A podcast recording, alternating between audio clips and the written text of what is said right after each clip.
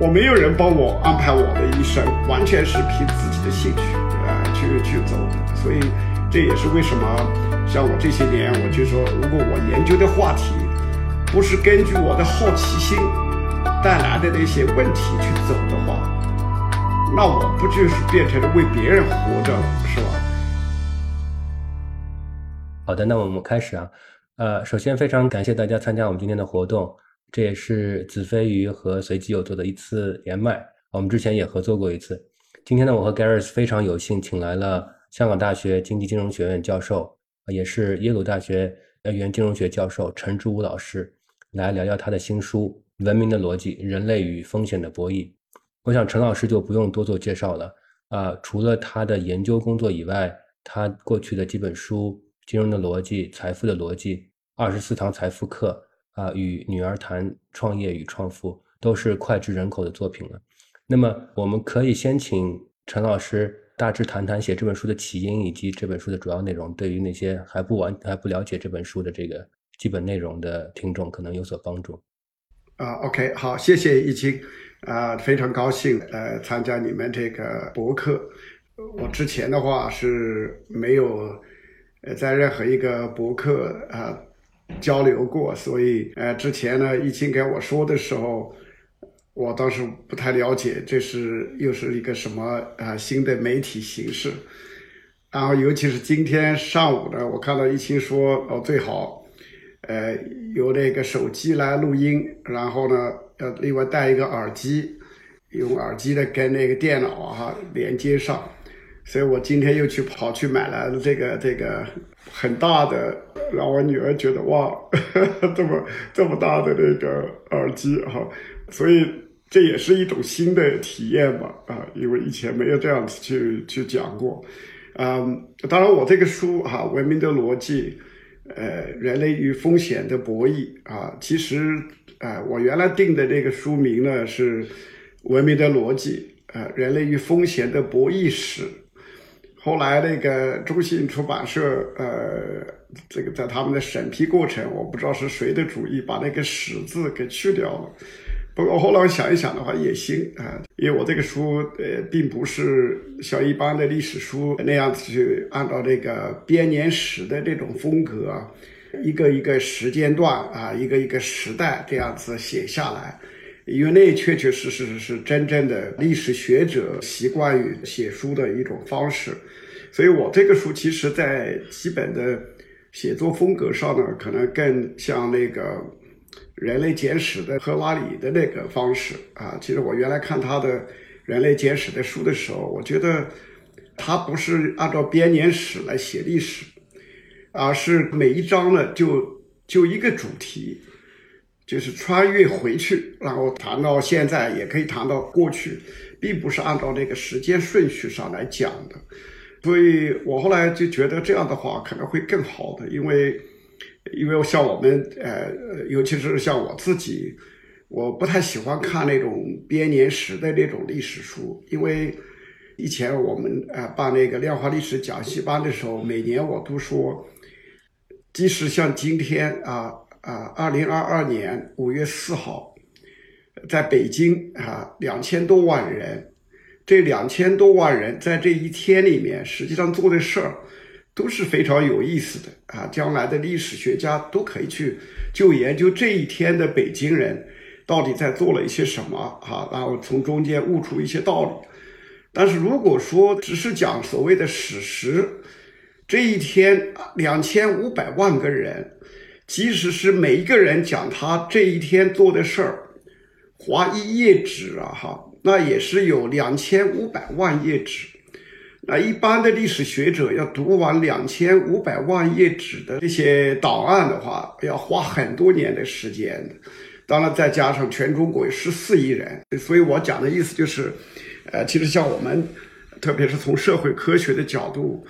来反观历史的学者也好，有兴趣的知识分子也好，呃，人类历史那么久，有那么多年啊，有地球上那么多不同的地方，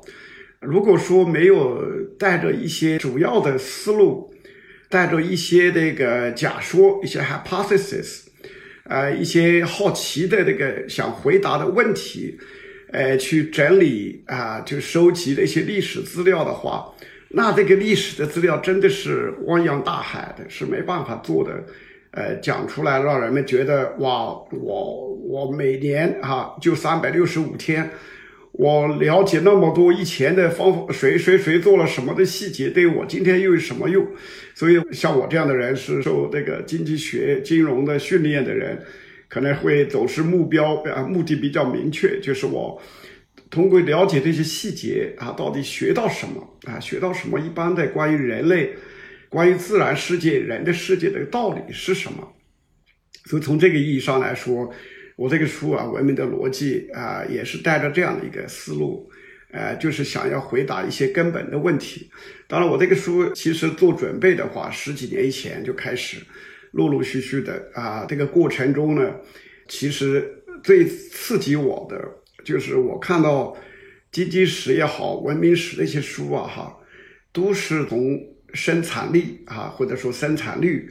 这个角度来判断人类的历史，把人类历史划分成不同的时段，然后呢，又根据啊，你这个文明是不是有利于生产力的提升，还是不利于生产力的提升？如果你这个文明做出的各种以前的创新创举，呃，对于生产力的提升啊，带来过很大的贡献，有过很积极的帮助。让人均收入的一年呢可以啊增长很多啊，今天大家都很富有，那么你这个文明就是先进的文明，否则的话你的文明就是落后的文明。但是就这一点的话，我后来就觉得，那如果是这样子的话，根据那个啊，现在在 U C Davis 啊做经济史教授的，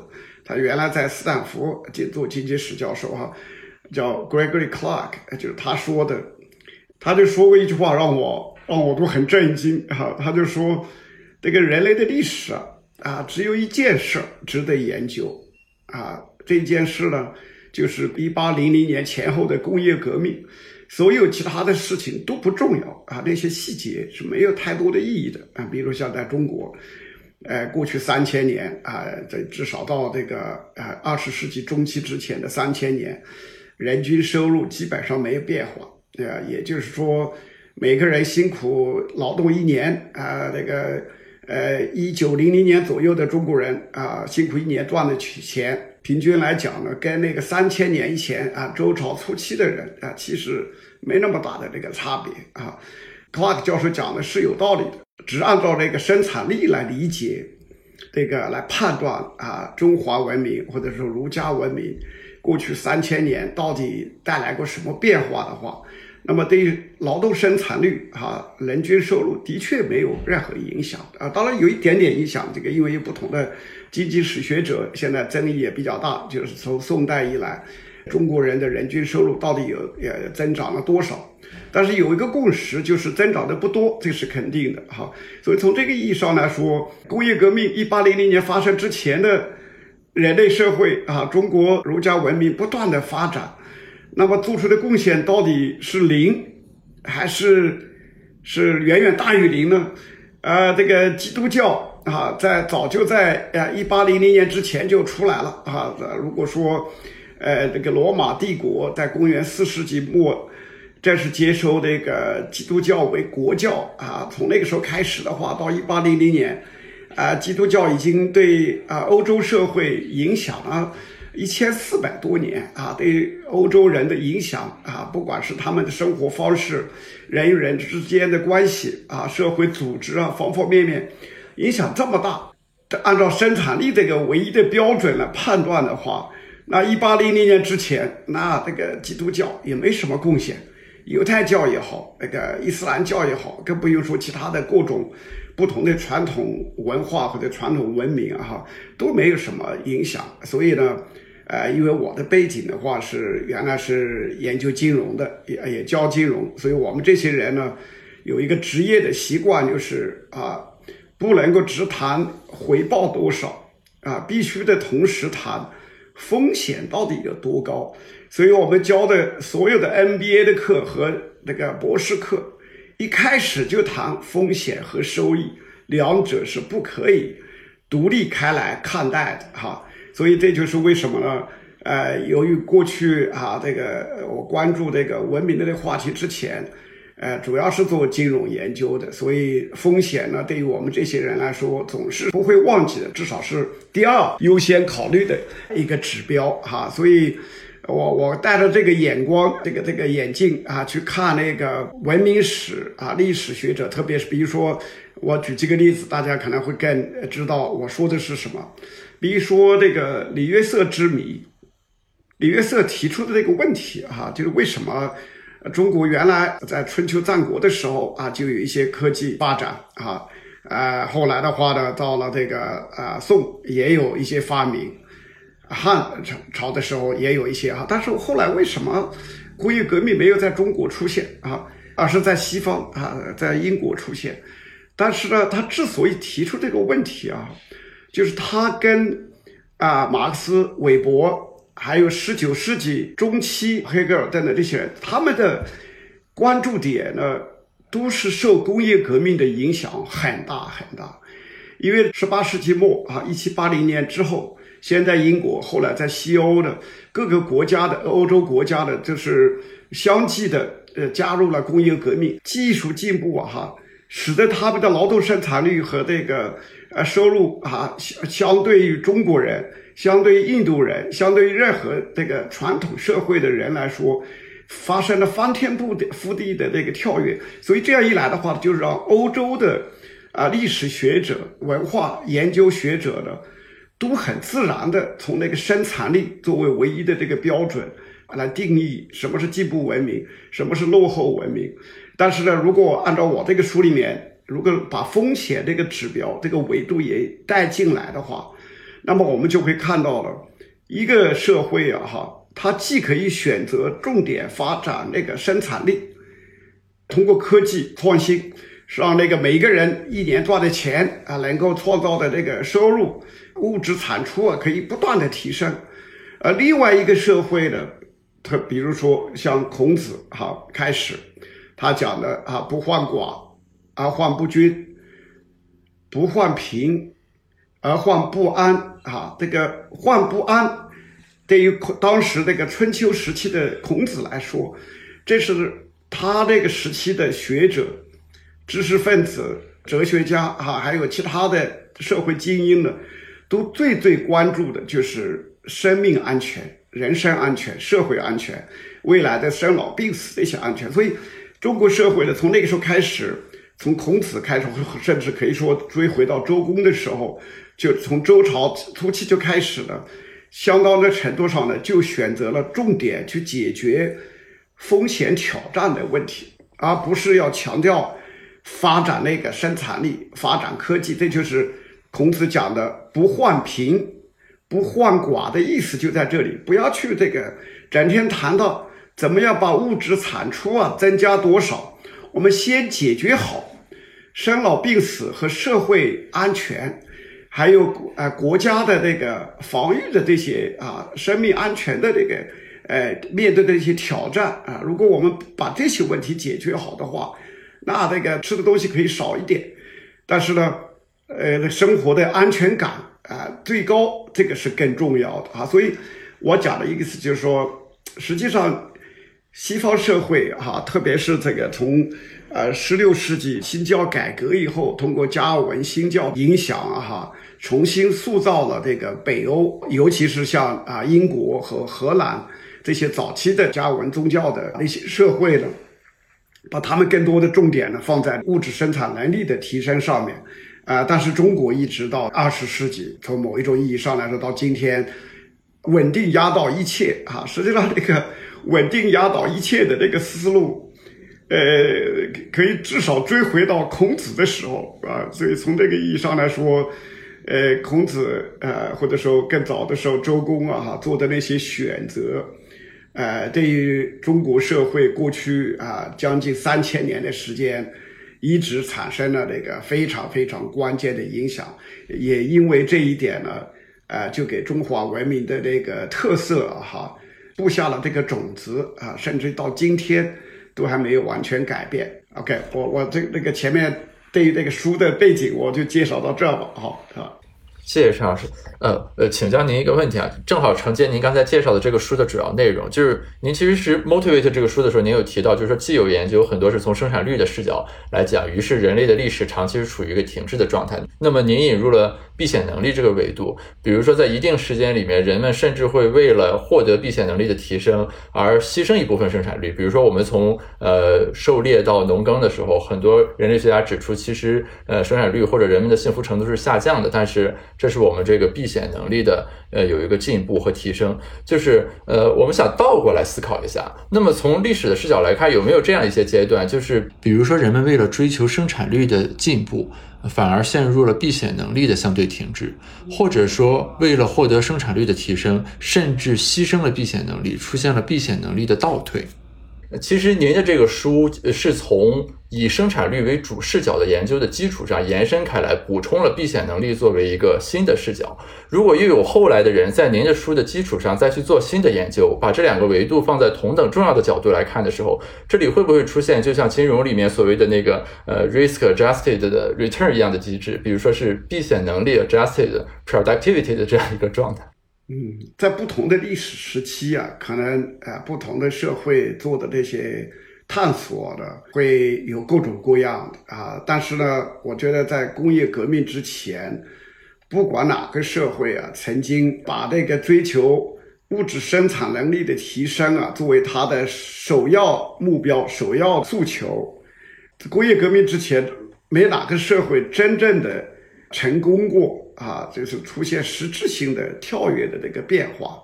呃，尽管现在看起来，从某一种意义上来说，中国呢，呃，至少从那个宋代开始啊，因为科举考试，把所有的知识人那个注意力呢，都放在四书五经上面，而不是啊，像至少在宋代之前呢，还是有一些知识分子把注意力放在那个科技。特别是农业技术的那个不断的改进啊，哈，怎么样提高那个每亩的那个产量啊，等等，的确有人做过这些努力啊，但是都不是那么成功的啊，啊，但是从宋代以后呢，中国社会就整个的完全放弃了物质生产能力提升的啊这些啊努力。你比如说我我跟我的一个学生啊，那个我们在做的一个事情就是把。中华书籍总目啊，就是讲的，一九一二年以前，呃，清朝末年之前的所有的，呃，从汉朝开始啊，一直到一九一一年，中国出版的所有的书籍，我们放在一起看的话，大概有二十几万册，哈。所以我们做了很多不同的归类，比如说到汉朝的时候，科技类的、技术类的、跟生产力有关的啊，这些书籍呢，大概是在汉朝的时候，在所有。中文书的这个百分之二十四左右，呃，到唐朝的时候还有百分之十的书是跟生产率啊、生产力有关的这些科技的哈，但是到宋代的时候，跟那个科技有关的书籍呢下降到百分之二点六左右啊。明朝稍微好一点，只有百分之四的，一百本书里面只有四本书啊是跟物质生产能力。或者是医疗啊，那个有关的，到宋代的时候，百分之八十几的中文书籍都是跟儒家有关的，特别是到了宋代和明朝、清朝的，大多数的中文书不仅仅是关于儒家的，而且呢，都不是围绕着发现新知识，都是诠释类的，对以前的经典。做新的解解读，然后就又出版一本书，这样的书是占了绝大多数的哈，所以这就是为什么那个宋代开始，尽管诶好的效果呢是让那个儒家啊啊下乡了，让儒家呢从原来是精英的这个啊文化啊和生活方式呢，呃转变为普通老百姓啊，只要家里面特别是有儿子有孙子。那么就要去好好的去读这个四书五经，啊，读这些经典，因为这些就是科举考试的那个内容啊。所以，我所以我要说的意思就是说，那个中国的例子是这样啊，就宋代，特别是宋代开始，这就为什么我刚才说的礼乐色之谜，因为从春秋战国一直到那个宋之前呢，还是有不少的发明，只不过是没有那个企业家动力啊，就把那些发明转变成提升生产能力的啊那些具体的技术和那个工具啊，或者是设备。但是从那个宋代以后呢，不仅仅没有太多的商人去想办法把既有的那些啊科技发明转变成为对于生产能力有用的啊那些啊技术。而且连那个发明也没有了，所以，所以这个是从这个意义上来说，宋代以后，中国社会更加指望那个减少风险啊，就怎么样把婚姻啊、家庭啊，然后社会的这个结构化的这个安排啊，做更多更细的改善啊，做这些创新。这样一来的话，让中国人至少宗宗族内部不同的人之间啊，可以更好的相互信任。然后呢，进行那个风险互助啊，资源共享啊，达到那些效果。当然，跟中国不一样的，可能欧洲的啊，当然现在这些啊研究啊哈比较多的是呃，就看为什么在一七八零到一八零零年左右啊，工业革命首先在欧洲发生。当然，这些很多的研究呢，就可以既可以从宗教方面去看啊，所以这个可以追回到 Thomas Aquinas 哈。阿奎那的时候，十三世纪啊开始，因为原来的话，基督教跟那个儒家一样的啊，对于商业利润是坚决反对的。阿奎那呢，在十三世纪的时候，呃，他就是做了很多的著著作啊，做了很多演讲，就说商业利润应该说是中性的，从道德上是中性的，尤其是商人把他们赚的钱一部分捐给教会的话。那就更加是好的，所以不应该去排斥的哈。那么天主教早期跟儒家一样哈，就是对于商业利润是反对的，因为那个新教出现之前，所有的基督教哈主要是天主教哈。为什么阿奎那会发生一些变化？就多多少少让人们追求这个收入的增长，在宗教上面能够多多少少有一点解放的。就是因为在呃这个十三世纪阿奎那生存的那个时候之前呢，呃十十世纪末十一世纪，在欧洲的话就是出现了所谓的商业革命，从阿奎那开始，呃对于西方社会要追求这个物质生产能力的提升啊，有一些解放哈，然后呢到了这个十六世纪新教改革，就进一步。啊，把啊原来教会对于这个啊追求财富啊、追求利润、追求收入增长的这个制约呀，哈，给他进一步松动了啊。特别是加尔文啊，根据他的先决论哈，他就说啊，我们每一个人出生之前，上帝呢已经做了一些安排，让有一些人啊是要上天堂永生的，让另外一些人呢是要下地狱啊永死的。但是我们不知道上帝安排了选择了让谁上天堂，让谁下地狱。那我们怎么可以做一些判断呢？就看你是不是每次一创业就发大财，然后总是能够走向成功啊。如果是这样子的话，看来上帝给你再发一些信号，看来你是是被选中要上天堂的人啊，你就继续再好好的干。但是呢？你到手的财富啊，哈，尽管是上帝给你的那个信号，但是你也不要去滥用哈，等等。所以这就是接受加文教的荷兰啊、英国和后来的美国就是典型的例子啊。他们，呃呃，从某一种意义上来说，呃，开启了这个海啊大西洋啊贸易啊，还有印度洋贸易本身就是一种冒风险的行为。所以从这个意义上来说，我们可以把啊十六世纪中期。加尔文新教一来的那些社会啊，他们在那个 risk adjusted 啊 return 这方面，呃，这个追求的就是很好啊，因为他们往外做很多的探索，冒的风险啊，包括生命生命风险也是比较大的。但是，尤其是回头看的话，他们的这个 risk adjusted return 其实，呃，事后看呢是非常不错的啊。啊，我我来提两个问题，关于这个您的这本书的主旨。我觉得这个从风险规避的角度来理解文明发展的这个进程，是非常有新意而且有说服力的。但是关于这个主题，呃，我还有几个这个澄清性的问题。呃，第一个问题就是说，在这个语境下面，我们对风险的定义到底是什么？是那种呃分布已知的 risk 呢，还是那种这个分布未知的，完全不知道会发生什么的这个 uncertainty？呃，第二个与之相关的问题就是说，在我们社会科学里面，我们总是要讨论这个，我们是方法论个人主义的，还是方法论群体主义的？那我想问，就是在您的这个逻辑上面，呃，这个规避风险的行为主体到底是谁？啊，是一个社会呢，还是君王呢，还是能够决定这个社会走向的，嗯，这群体呢？OK，我我先回答你前面说到的两个问题吧。第一就是我讲的风险是什么样的风险？是知道概率分布的那种风险的那种 risk，还是连概率分布是什么样子的都不知道的那种不确定性的？哈，其实，呃，我在书里面讲到啊，早期的从几万年以前一直到近代啊，人类不断的探索，啊，为了更好的解决风险挑战以后啊，哈，才剥离出来的啊，这个细分啊，就是 risk 和这个 uncertainty。因为在我看来的话，可能早期的时候，特别是在科学出现之前，呃，没有几个人，呃，不管是当时的精英还是普通的人。能够把这个 risk 啊呃跟这个 uncertainty 啊哈做一个这个区分的，那么很多人都问过，那么到底你怎么样定义风险？其实，呃，风险在我看来啊，不只是一个数学意义上的东西，其实它更多的是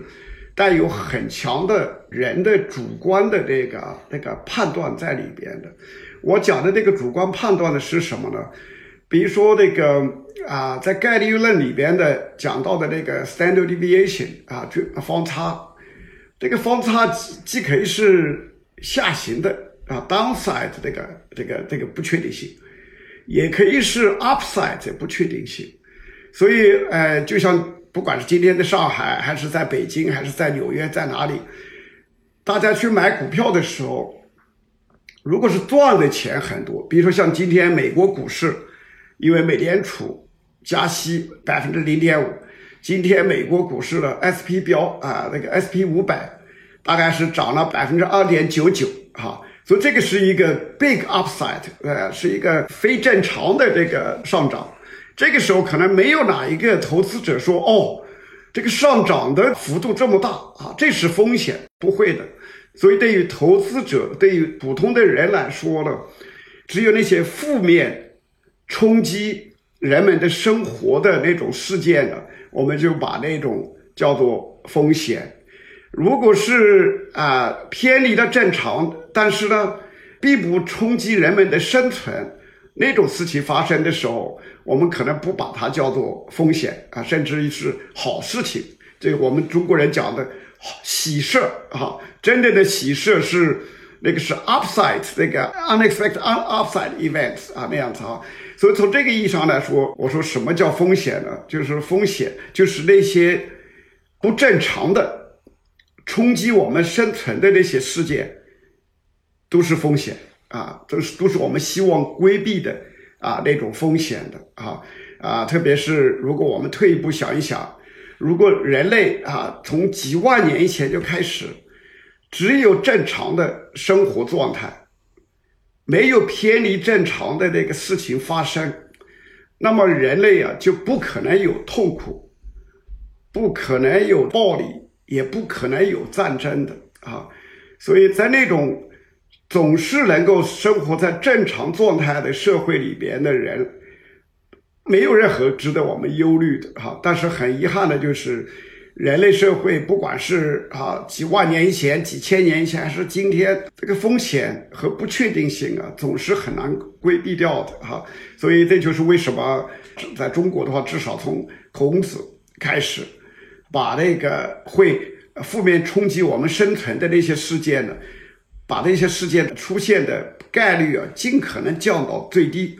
或者是即使这些事件能够发生，就像。今天在中国和其他社会照样可能还会有旱灾发生，但是今天在中国没有人担忧旱灾发生了哈，是不是北方游牧民族会攻打中原啊，会打到河南啊，打到啊湖北，没人这样子担心的。就是这样一来的话呢，即使有这样的自然的事件发生，但是也不在哎让我们中国人把这些事情呢看成是风险了。当然，我讲的这个还是可能比较笼统的啊，这个，但是呢，我希望这些用不同的角度去讲了以后，对于什么是 uncertainty，什么是 risk。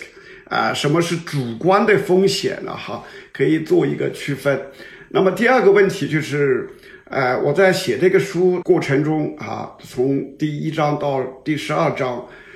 到底是从个体的应对风险挑战的诉求这个角度来看的，还是从君王，还是从那个一个公司的，呃，一个银行的总经理 CEO 的角度来看待规避风险？哈。其实呢，因为我这个书涉及到时间跨度很长，如果我们回到几万年以前啊，不要说那么久，比如说在中国，回到四千多年、五千年以前，到龙山时期，中国那个时候还没有国家的，还没有君王的，那个时候也没有公司，也没有银行，所以我讲的这个意思是什么呢？如果我们把时间跨度拉长了以后，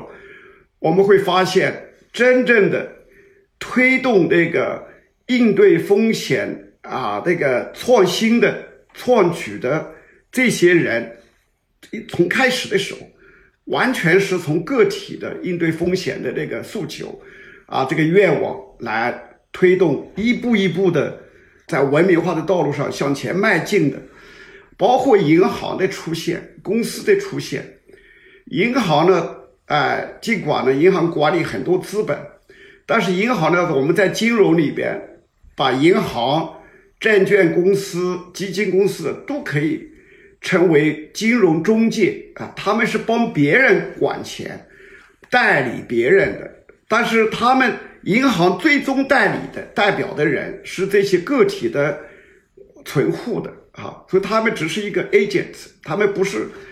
帮他们自己在解决风险挑战，他们是帮他们的客户。来解决风险挑战，也正因为这个我们今天熟悉的股份有限责任公司，哈，这个是现在的经济史、金融史学界的，呃，越来越争议比较大，哈，因为前些年呢，一个德国学者叫 m e r m d i e r 哈，他在你们斯坦福经济系做教授的。他把那个股份有限责任公司的最早的起源呢，追回到那个古罗马时期哈。但是以前的话，大家公认的就是股份有限责任公司，首先是在荷兰开始啊推出的，然后呢，在英国啊，到从那个啊弗吉尼亚公司 （Virginia Company） 到后来的那个那个东印度公司啊，这个这些是最早期的比较成功的那些股份有限责任公司。你像股份有限责任公司。按照长历史来理解的话，也是后来个体啊，为了这个解决契约风险，还有这个商业风险的这些挑战呢，发明的一种商业组织形式啊，就是叫 limited liability corporation，让出资的一方，他最大的责任呢，最大的损失就停留在他出的资金给了公司。除了赔掉那些已经投给公司的资本之外，他不会针对公司做的任何事情带来的后果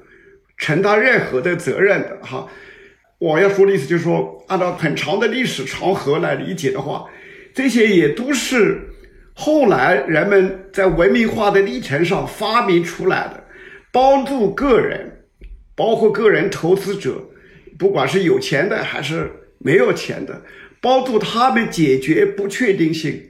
不安全感和风险的这些挑战的，所以从这个意义上来说呢，啊，正因为我们从很长历史的角度来看的话，最终必须得追回到那个个人的这个诉求上面。比如说，包括国家君王的出现是很晚，在人类演变的历程中是发生的很晚很晚的。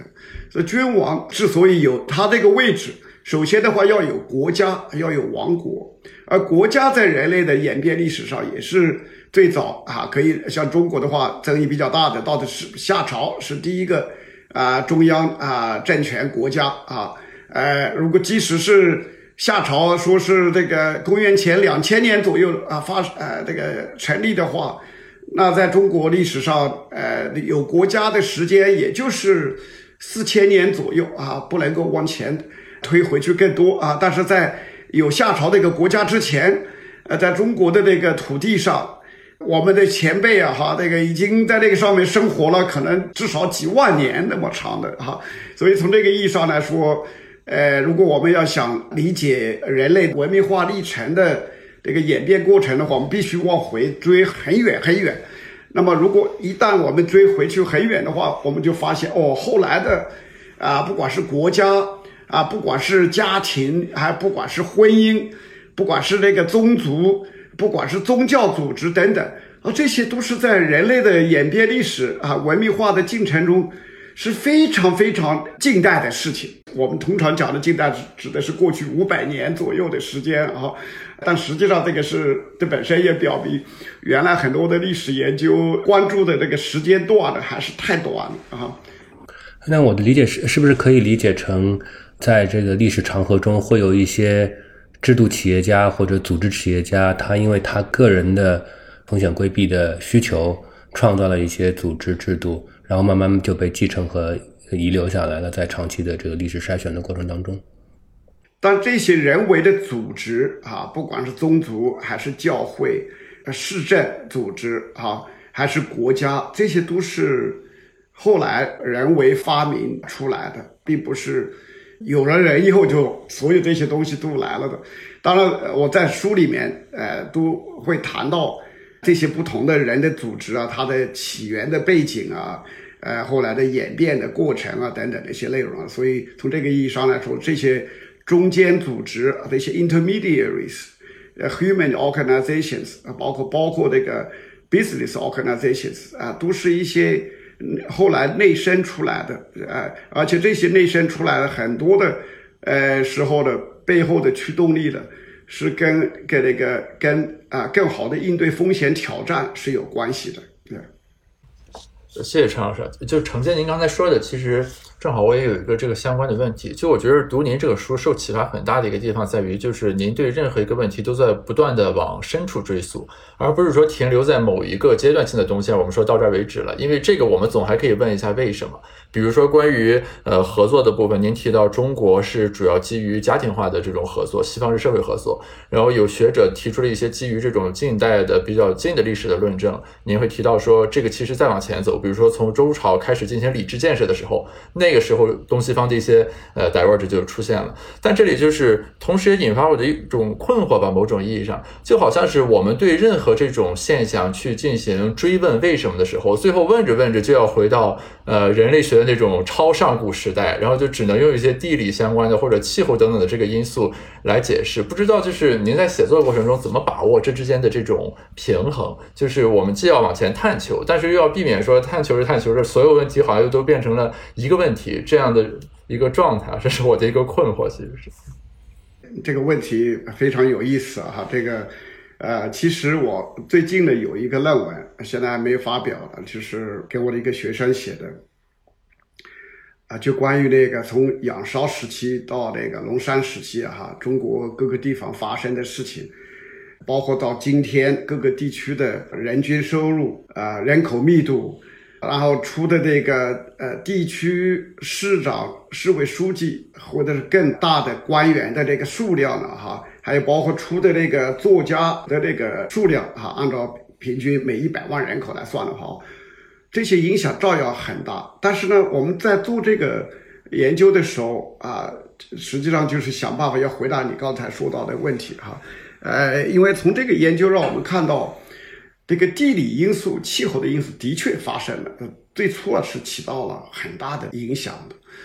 因为可能在座的朋友里面，如果了解最近的三十年的考古研究的话，你肯定会知道，这个龙山时期，也就是距离现在四千到五千年以前，仰韶时期的距离，呃，距今的五千到七千年以前的那两个时段了哈，呃，几乎所有的。呃，有这个城墙啊、城壕的所谓的那个古城邑啊，哈，有防卫的东西啊，把他们给围起来的这些古城邑的，这基本上都是在北方，最南的是在长江的上游啊，成都平原，还有到到那个洞庭湖啊，长江中游，然后呢就到那个良渚，呃，现在的杭州，这是最南的啊。再往南的话就没有了，其他的那个主要的早期的城市都是在北方的哈，在河南、啊山西、陕西、山东哈。这个背后的话，很自然就可以带出来一个问题：就为什么早期的文明摇篮都是在北方，而不是在南方？我自己的一个解释呢是，南方因为这个到处都是山啊，没有平原，那么这样一来的话呢？进入定居农耕之后的啊，这个南方的这个早期的农民呢，他们不需要担心他们的东西会不会被抢了，会不会有其他的部落的人来攻打我们，用不着的。那么多的山，自然的森林，那个地又不平的，哈，这个外来的人要来打进来是很，即使能够打进来抢东西也抢不走的。但是那个中原的平原那么大，哈，那么广。还有成都平原，还有那个太湖平原那边，这些地方他们都有这个防御的这个要需要的，所以呢，他们很早就建立了这个城墙，或者是用那个水沟建立那个护城河啊，这个城壕。但是呢，那么早四千甚至于五六千年以前，在这些地方就把几百个人或者几千个人哈，都成天呢哈生活在那个。城墙的范围之内，尽管把他们建立那个城墙围起来，是为了保护他们，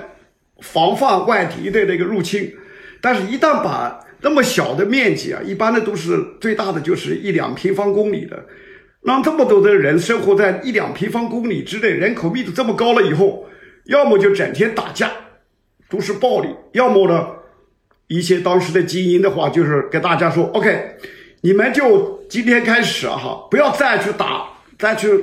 乱来了啊！要守规矩，怎么样守规矩呢？我就跟你们说，OK，你出行的时候怎么样？接人待物的时候怎么样？你跟别人 做了一个承诺，你说我五个月以后我还给你八十斤肉，你真的要去还给他八十斤肉的，你不要说到时候就赖账了那样的话，那大家又会打起来。所以这个私有产权。这个社会规则建立这个新的秩序啊，哈，让这个这样的社会呢，生活在那个城墙里边的人呢，从此以后就不再打起来了。所以我讲的这个意思就是，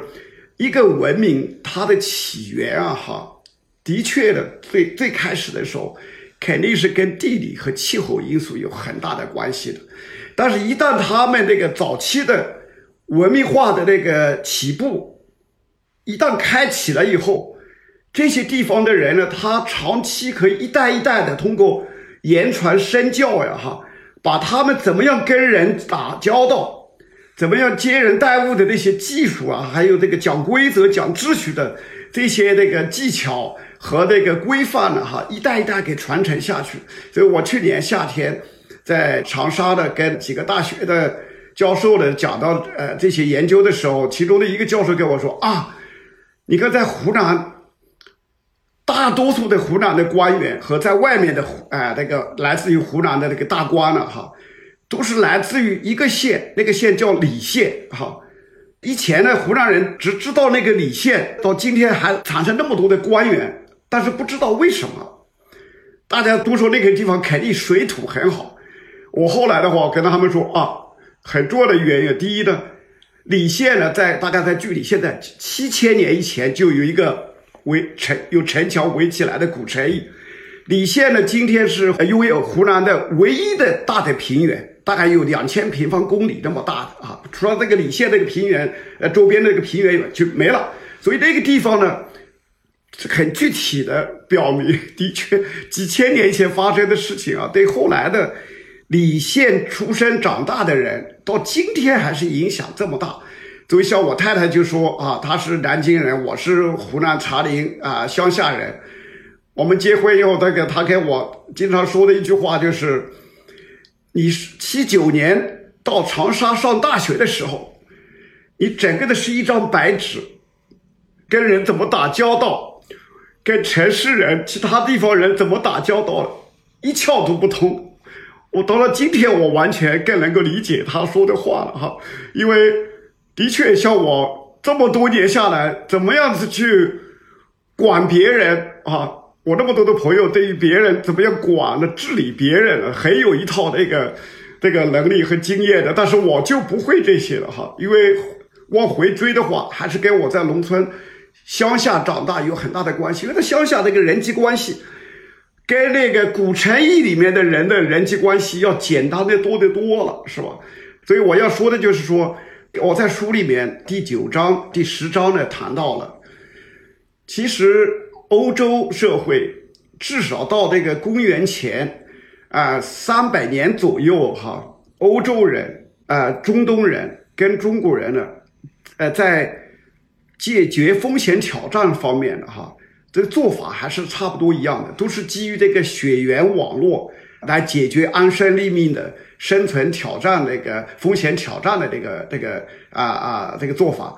但是主要是后来那个基督教出现了以后，就把这个欧洲人啊，一个呢是通过在所有的基督教社会里面推广古罗马人的做法，就是一夫一妻啊，哈。把那个基于血缘的家庭和家族了，从那个公元四世纪、五世纪以后啊，就不断的缩小，让让啊欧洲人呢啊更多的要依赖、要依靠教会提供的跨期互助啊风险保障的啊这些作用的。这样一来的话呢，对于后来西方发展出这个呃非人格化的法治体系。非人格化的公司，非人人格化的市场，哈，跟中国是真正的分道扬镳了。所以，真正的中西大分流不是过去两百年才出现，而是从那个呃基督教啊，至少从基督教出现的时候就开始，从那个时候开始的，呃，这个啊非人格化的啊制度建设在西方呢就慢慢做起来了。但是中国的这些精英呢？一直都是围绕着血缘组织啊做这些创新啊，把这个啊这个孔家店呢不断的给它加强强化啊，所以你说到的呃这个问题呢，就是最早呃的确是会要追溯到这个地理和气候这些因素、环境因素，但是后来的这个啊有的时候是一些偶然事件发生啊，就像基督教的出现，从某一种意义上来说。啊，也是一种偶偶然的事件了哈，并不是呃当时必然会发生的事情啊。我在读这本书的时候，觉得特别畅快的一点是，就不管是在时间尺度上，从几万年以前到现在，还是从从这个地理上，从东方到西方，啊，都能够用一个比较简洁的逻辑，把这个呃这些看上去非常不同的制度组织。啊，能够串起来，能够解释清楚，这个是从从我们社会科学训练的角度来说，非常觉得非常精彩的地方。包括婚姻啊、宗族啊，您刚说的宗教啊，还有包括这个从一开始的呃迷信和这个呃国家和私有产权的出现，所以我非常的推荐大家去仔细的读一读陈老师这本书。那那接着您刚刚讲的这个话题，就是呃，包括这个组织和制度的这个延续性。呃，关于就研究组织和制度的学者呢，尤其在这个政治经济学里面，经常强调它的这个 persistency，它的持续性或者 lock lock in。呃，比如说一些明显不利于呃经济发展和社会发展的制度，它延续了非常非常长的时时间，即使即使它这个背后的呃这个技术呃技术层面的这个因素已经发生变化了，那么这个现象是不是也同样应用于这个？帮助人们规避风险的组织，比如您您在书中提到的，呃，中国的宗族和印度的种姓制度。那其实当然了，我们的时间尺度比较短，可能只是几百年的时间。那么，如果我们用一个比较短的时间尺度的视角，呃，这些呃这些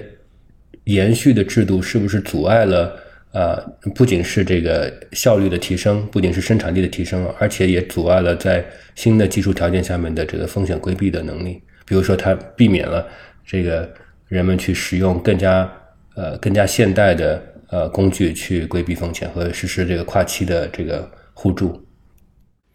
呀，一心这个是一个很好的问题啊。不过很遗憾的就是这个 trade off 啊，这个折中啊，哈，平衡点到底在哪里？就是在保留传统啊，保留过去两千多年甚至于更长时间这个不同的社会，或者是就中国这个社会，已经做了很多次啊，很多代的很多朝的尝试。到最后的话啊，做了那么多不同的尝试之后，都还发现，哎，这个还是蛮管用的，都接受下来。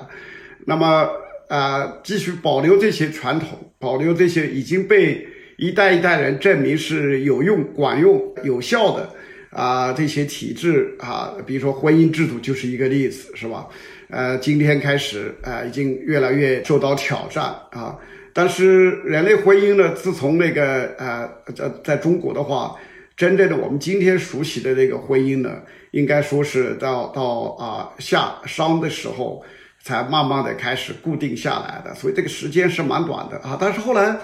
呃，这个一代一代的中国人发现，那个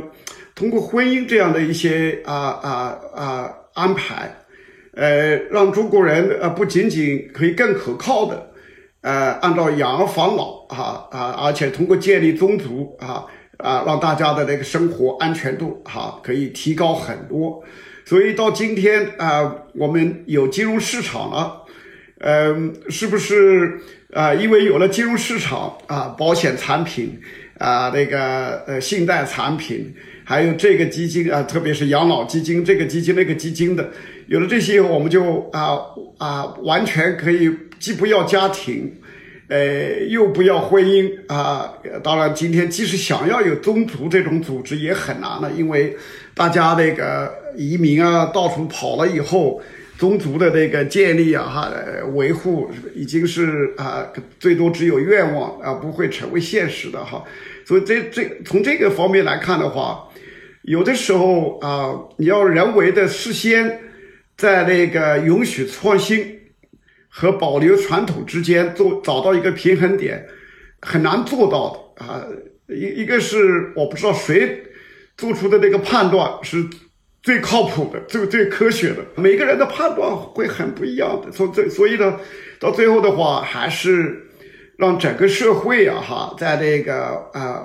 博弈摸索中做这个选择，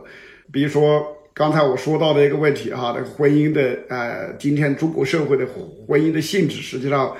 跟那个一百年以前的中国人理解的婚姻的内涵，实际上是本质上是完全不同的。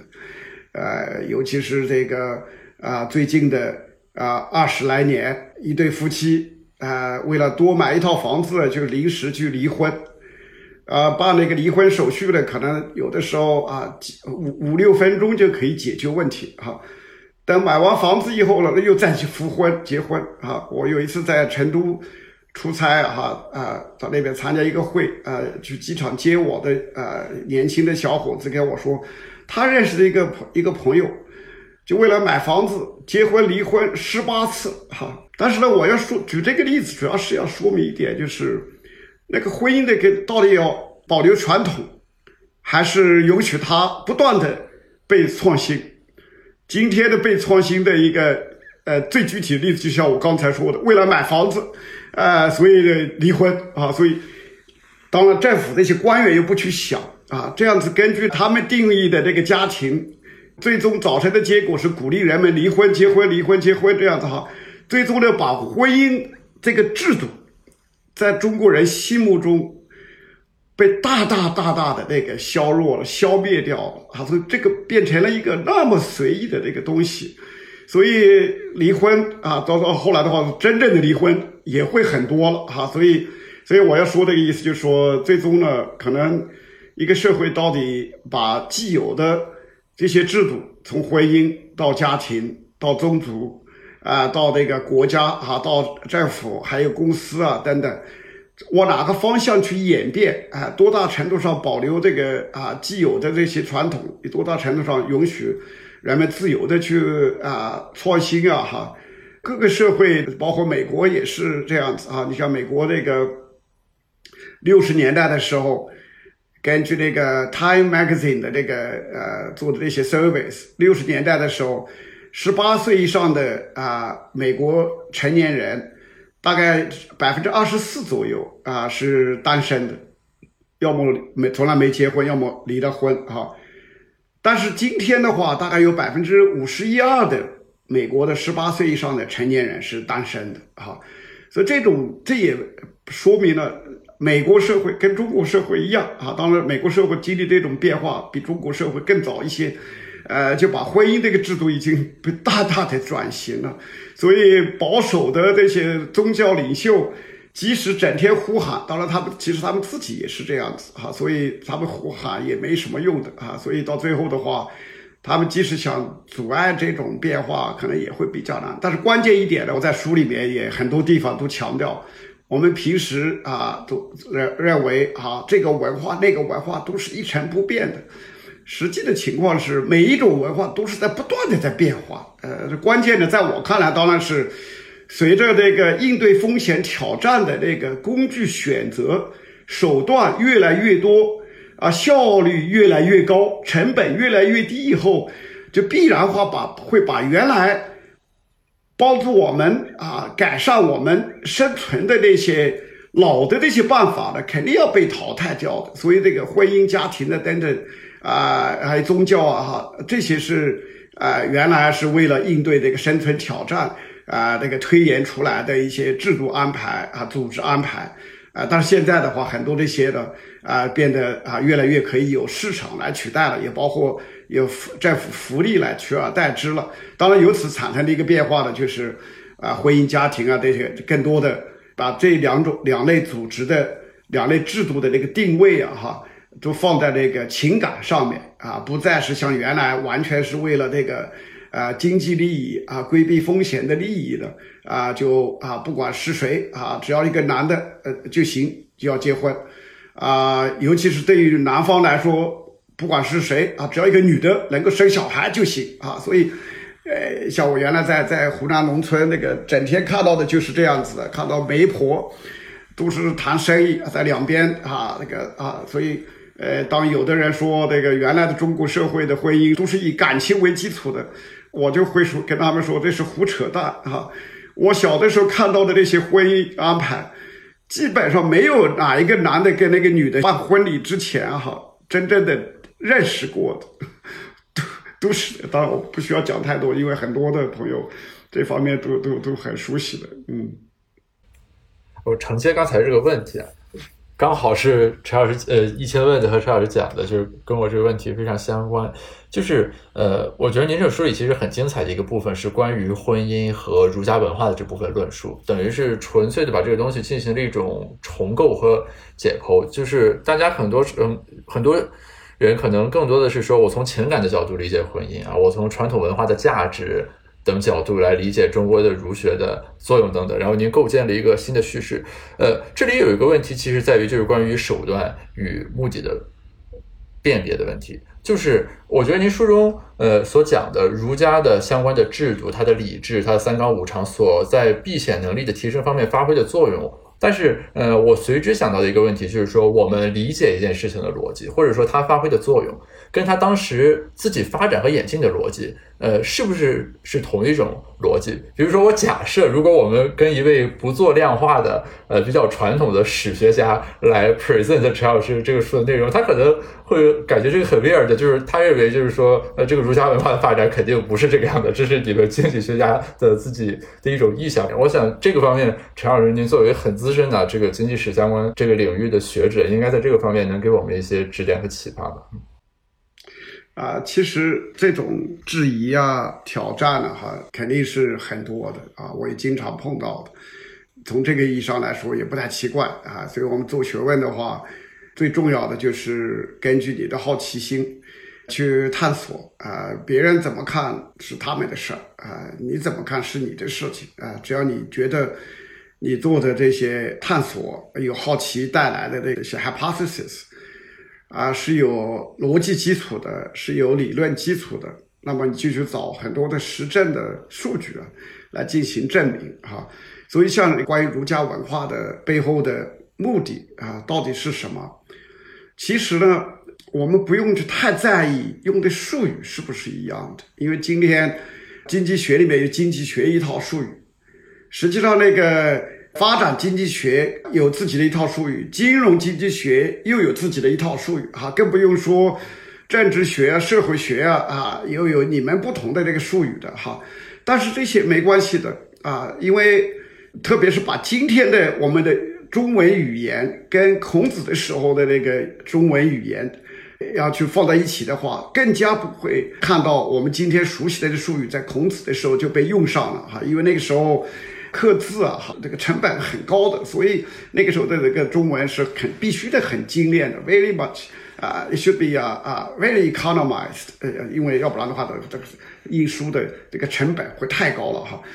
但是呢，更重要的就是把他们当时做的这些安排讲的那些话。最后要完成的是什么功能？比如说，我们说啊，三纲五常啊，这个三纲为的是什么？难道真的就是就是因为那个孔子、孟子和后来的这些不同的儒家哲人，因为他们喜欢把啊那个人就是那样子安排吗？其其实的话，我们应该相信，如果他们做的三纲的这种安排。对中国社会更加有序、更加文明化呀，哈，没有什么帮助，没什么用的。我们完全可以放心，孔子的那一套啊，哈，即使是经过了陆贾啊说服了刘邦，后来的话，董仲舒啊进一步做了那些说服的工作，汉朝这个之后就不会有人再去这个打理这一套的哈。所以我要讲的一个意思就是。如果说三纲后来推出的呃总结出来的五常哈，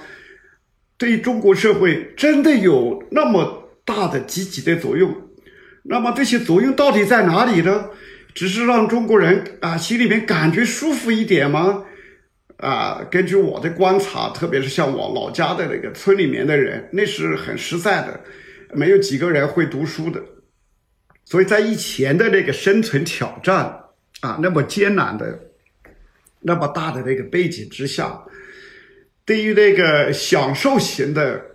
所谓的文化哈的一些规范，也许有几个在那些都城的人有这个闲工夫可以去思考，可以去诗情画意的，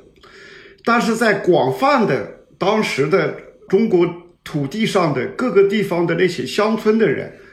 没有几个人有这些闲心的，所以这就是为什么，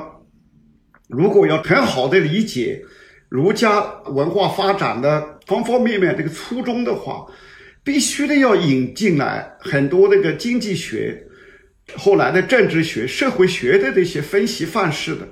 如果我们不引进来这些分析范式啊，就根本上不能够理解啊这些不同的儒家学人也好，这个官员也好。他们提出的各种不同的建议背后想的是什么？比如说，我以前看到的那些不同的研究这个不同时期的儒家学者的人里面，有一个的话就 William Rowe，他在那个 Johns Hopkins，他有一本书，之前的话有一些论文呢，就专门讲那个十八世纪啊那个江西的巡抚，呃，乾隆的时候啊，有乾隆派到江西做巡抚。后来的话也被派到这个陕西、湖南做过巡抚的哈。这个陈洪谋，陈洪谋在江西在十八世纪做过好几任他们的巡抚。他在江西呢，就是啊，把这个宗族的建设抬到一个全新的高度，让那些族长都可以有立法权、执法权、行政权。所以这个族长可以去把族里面的不听话的人。可以砍头的，可以处死的，他有这个合法的权利啊，哈，去做这些事情。所以这样一来的话呢，陈洪谋把江西的那些宗族啊，弄的是实力非常的强大。当然，这个后来的话，这个族与族之间械斗也很多啊，所以就把乾隆吓死了，就觉得哇，如果全国各个地方啊宗族都按照陈洪谋的方式去组织的话。尽管各个宗族内部的风险互助、资源共享达到历史的新高，但是这些宗族的呃实力啊，随时可以用过来调转方向，对我对于这个朝廷来这个发动进攻的。所以后来，尽管那个陈洪谋做得很好，但是，呃，乾隆呢一直没有把他进一步提拔啊，让他继续升官了哈，就是担心他这一套对宗族建设是非常有效的哈。当然，我讲这个意思就是。如果我们去看看陈洪谋的很多的这个，因为他是呃当时的也是考进士，我忘记了是二甲还是三甲的进士哈，呃，如果我们看看他的那些著作和言论的话，我们可以看出来，哇，他对于这个要把族人之间的互助，哈，要抬到更高啊，要更安全、更可靠啊，哈，这是他非常重要的一个考虑的。这样一来的话呢，让族内的人不再有这个随便不听话的哈，所以这样一来的话，让呃江西的当时的至少每一个宗族之内的那些人生活的就更加安全，那个资源的共享哈，风险的分摊呢就可以做的比别的省啊就要好很多的啊，呃，尽管陈洪谋用的语言也不是像我们今天讲到的。Markowitz 这个风险和收益的这一套框架的，但是没关系的，他很多的这个讲话里面都反映了我们今天熟悉的金融和经济学的这种思维的和他追求的这个目标函数啊，哈，他一直是非常清楚的。呃，陈老师，我问一个可能有点超出这本书范围的问题，但是我觉得逻辑上是一致的，就是。我感觉从您的书当中啊，呃，您对这个人类社会的这个适应力是比较乐观的，就是它的适应新环境，然后组织创新的能力是比较乐观的。但是在我们这个二十一世纪啊，有两个东西可能是到现在金融也没有很好的解决方案啊，一个是核武器的存在，对吧？就是它很难有这个 commitment，就说我我们签一个合约，我不对你。在什么条件下用核武器？这个不可置信。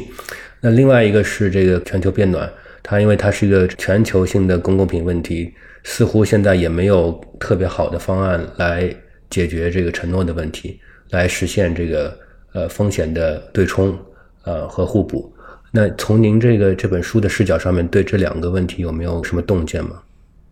我在第十二章最后一章里面谈到类似的这些问题啊哈。啊，尽管我没有具体的针对核武器带来的对人类文明化进程的一个挑战啊，大致上来说呢，我会这样去理解，在十九世纪之前的各个人类社会啊，不管是欧洲还是亚洲还是美洲，人类社会面对的主要的风险挑战呢，是来自于自然界啊，来自于生物界，来自于自然界的这个气候。啊，来自于这个地震啊，地这些因素哈。但是呢，工业革命一来呢，一方面把金融市场发展呢推到一个全新的高度，特别是我对金融史本身也是一直是啊非常关注的。今天呢，我们可能会觉得哇，中国过去四十年金融市场发展的那么多那么快哈，然后我们无形中呢总是假定美国和英国。啊，历来就是金融市场很发达啊。当然，相对于别的地方来说，英国至少从十七世纪开始，呃，就比别的地方的那个金融市场更发达的，这一点是对的。但是，按照绝对的标准来讲的话，跟今天比，十九世纪之前的英国的金融市场实际上是非常的不发达的，远远不像今天。包括美国的金融市场，主要也是十九世纪中期。呃，以来啊，这个突飞猛进的，尤其是二战以后突飞猛进的发展的，所以在呃，我要讲的意思就是什么呢？因为工业革命以后，特别是十九世纪中期以后，在美国、在西欧，金融市场突飞猛进发展，不仅仅股市、银行、保险公司，它的规模、提供的产品的丰富度，跟原来发生了翻天覆地的变化哈，而且呢，这个。金融市场的种类呢也不断的上升，很多这些都是为了应对之前人类应面对的这些啊自来自于自然的这个风险挑战哈。但是有了金融市场以后，就又带出一些新的风险类别啊，比如说十九世纪之前，差不多世界上没有，比如说中国原来从来没有金融危机这回事哈，没有什么哪一天股市大跌或者哪一天股市大涨，因为原来中国没有股市，所以不可能有股市危机的。那么，呃，从到了十九世纪啊中后期的时候，英国人啊最早呢是 b e c h a r t 啊，那个白之浩，中文翻译成白之浩的，他发现哇，这个金融市场在英国越来越丰富了，越来越发达了。那出现一个新的问题，就是金融金融恐慌也可以经常出现，银行挤兑，还有那个资本市场、股市。这个一下子大跌啊，哈，这种金融风险是原来人类社会不需要面对的这些风险，还有就是通货膨胀风险啊，这个金融危机风险、银行倒闭风险、这个股灾风险，哈，所以这个啊，白志浩呢，他就呃后来就写了一些文章啊，包括出版了一两本书，就说那我们这个英格兰银行必须啊作为最后的最后贷款银行。啊，对，呃呃，lender of the last resort，他呃就是白志浩的，呃，重新把英格兰银行呢定位成为一个，今天我们说起来叫现代中央银行。有了英国在一八六几年把英格兰银行转变成为中央银行以后，后来的话有美美国的话美联储，再到后来特别二战以后，世界各个国家都推出这个中央银行，所以这样一来的话呢。啊，不管是零八年金融危机，还是这一次那个新冠病毒危机期间，中央银行又在做原来的这个啊，人类社会没有任何的政府机构可以做的事情，就是大规模的印钞票啊。因为原来的话，在二十世纪之前，世界上几乎所有的国家。发钞票都是民间可以有的自由的权利，你各个银行你自己可以发行钞票，都是在主要是在二十世纪，特别二战以后，各个国家把那个货币的发行权都集中在中央政府，尤其中央银行的手里边。就这样一来的话呢，我们今天呢看到美联储要加息百分之零点五，这为什么会这样子？因为美国有了美联储这个中央银行以后呢，它可以去滥用这个。啊，印钞票的，因为其他的人不可以印钞票，只有美联储在美国的范围之内可以印钞，合法的印钞票的。所以这样一来的话呢，那他们滥用了以后，就变成了人们必须面对的这个这个通货膨胀风险啊，和由此带来的其他的这个啊金融危机啊和经济危机风险的这些挑战哈，也也同样是。由于这个工业革命呢，所以到了十九世纪后期，德国的推出这个福利国家啊，所以我在书的第十二章呢讲到了这个现代国家的三驾马车啊，这个财政国家哈，就是各个国家的财政刺激为他们主要的解决这个社会危机、经济危机，甚至于新冠病毒啊、生物危机的啊一个最主要的手段之一哈。第二个主要的手段就是印钞票。第三个手段呢，当然就是啊政府的福利项目哈，但是这些的话又带来全新的问题，所以我要讲这个意思由此延伸了哈。本来原来建立国家组织是为了帮助各个社会的人更好的面对应对风险挑战，所以有了国家这个组织。但是有了国家这个组织以后呢，呃，本来没有那么多的国家权力，但是工业革命以后。又给国家加进去，呃，货币国家、财政国家、这个福利福利国家的这些权利，所以这样一来的话，我们今天面对的啊，这个世界啊啊，又开始进入一个新的混乱时期啊，就是因为原来的话建立联合国，所以在二十世纪让那个世界的暴力死亡率、战争死亡率呢，在各个地方呢都总体上。呃，下降很多，其中一个很重要的原因呢，也是因为有了核武器，可以威慑其他的国家，让他们不敢轻易妄动，然后呢，要更多的听那个联合国的这个决议的啊这些指令等等这样子哈。但是今天呢，我们发现呢，有了核武器以后，如果有人像普京那样子愿意去用核武器的话，那这个世界面对的核武器这个风险。就又抬到一个新高了哈，但是我要讲的意思呢，就总结一下，就是是其实蛮简单。工业革命之前，人类面对的主要的风险挑战是来自于自然，当然有一些是来自于人造的风险，你像那个战争风险、改朝换代这些，这些都是人造风险。啊，其他的有一些我们今天经历的人造风险，我就不多说了哈。但是呢，工业革命之后，人类面对的新的风险呢，主要以人造的为主的，特别是二十世纪二战以来，随着这个全球化、资本市场的发展，把人们的应对。各种自然风险的挑战的能力啊，达到一个全新的高度，人家大家都不用担心旱灾、水灾这些事情发生了哈。但是人造风险变成了今天二十一世纪的各个国家、整个全人类啊面对的新的这个挑战啊和风险，金融危机风险，然后这个经济危机风险，现在变成也有这个呃半导体芯片供应的这个风险啊，这个啊，然后。全球的这个产业链、供应链的这个风险哈，所以，所以到最后的话，我只能说哇，我们用这些人造的市场、人造的福利国家、人造的财政国家，解决了以前的自然风险挑战，但是又带出来人造的风险。我不知道下一步往哪个方向走啊？呃，下一步也许是又在这些人造风险的基础之上呢？做一些新的创新，要去解决中央银行、财政部、福利部啊，还有其他的政府部门带来的那些风险挑战啊，怎么样去解决？我不知道，也许，呃，在民主法治的方向要走得更远，要不然的话，把这么多的应对风险挑战、调配资源的。这些权力都集中在一个一个国家的中央政府手里面以后，那这个将来人们的生活啊，那怎么办呢？面对的不确定性和不安全感呢，又会重新上升。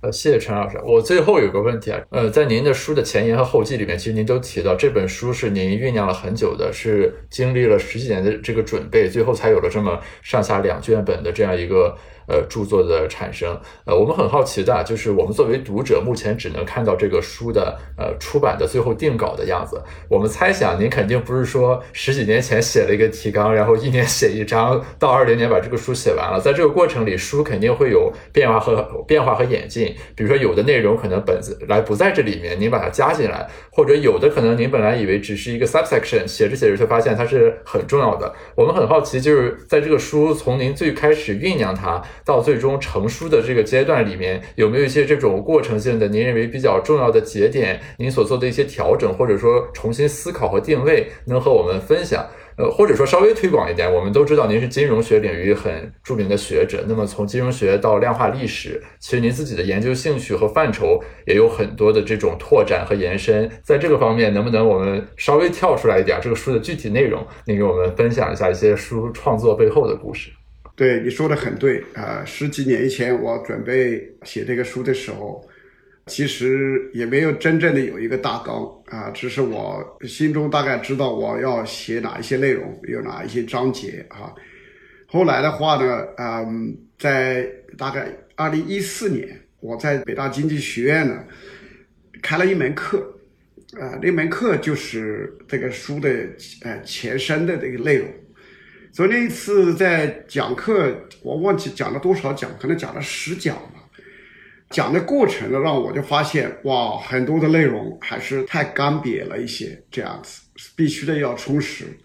后来的话，就再去继续充实，看看了解不同的那个呃学科、不同领域的方方面面的研究。因为在那个时候，我又在耶鲁开一门那个 EMBA 的课，呃，那个 EMBA 的课呢是。啊，都是做投资，这个是投资 EMBA 课，EMBA investment 啊。当时的话，大概二十几个 EMBA 学员啊，我们那些同事就让我上那门课，哈，就叫也叫文明的逻辑。他们有一点拉不准啊，我自己觉得这个是肯定很有意思的话题哈，肯定，呃，只要喜欢思考的人都会有兴趣的。所以我当时在耶鲁开的那个 EMBA 的课还是啊非常成功的，呃，这个这个也是让我出乎出乎我的预料，因为很多这些人都是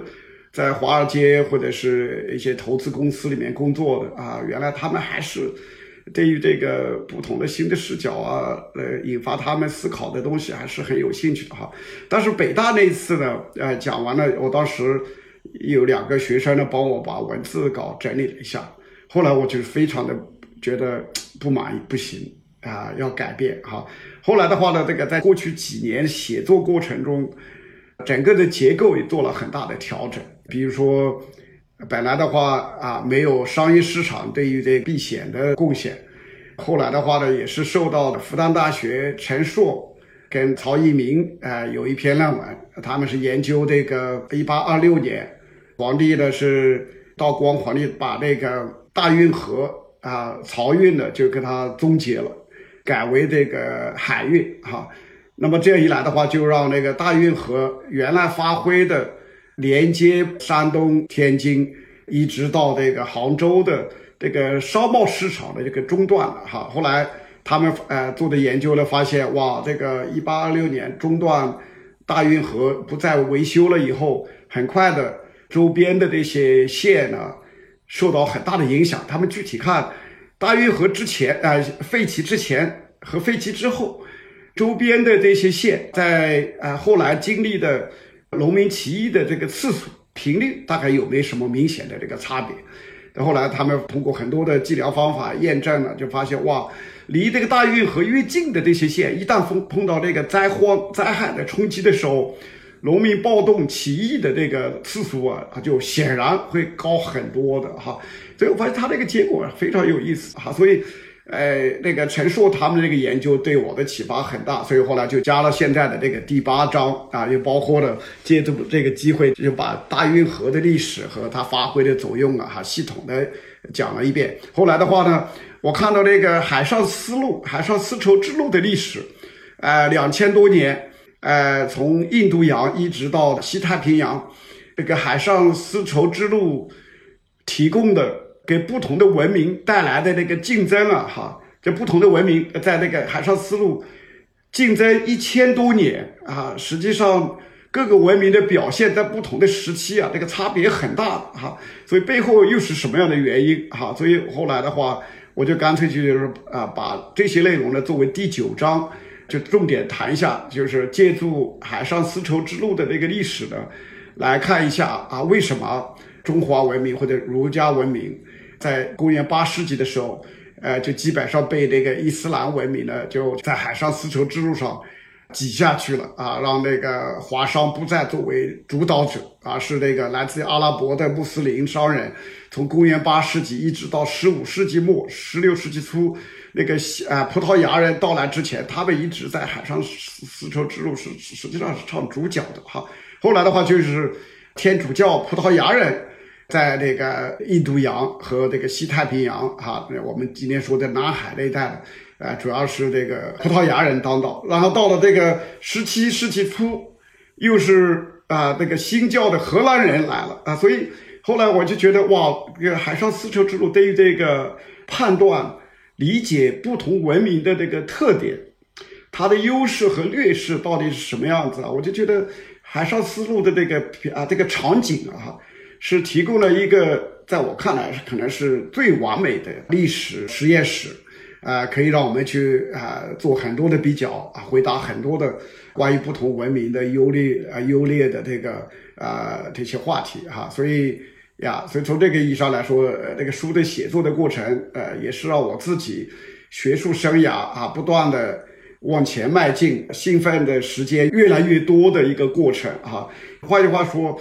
这个书今天啊，这些内容，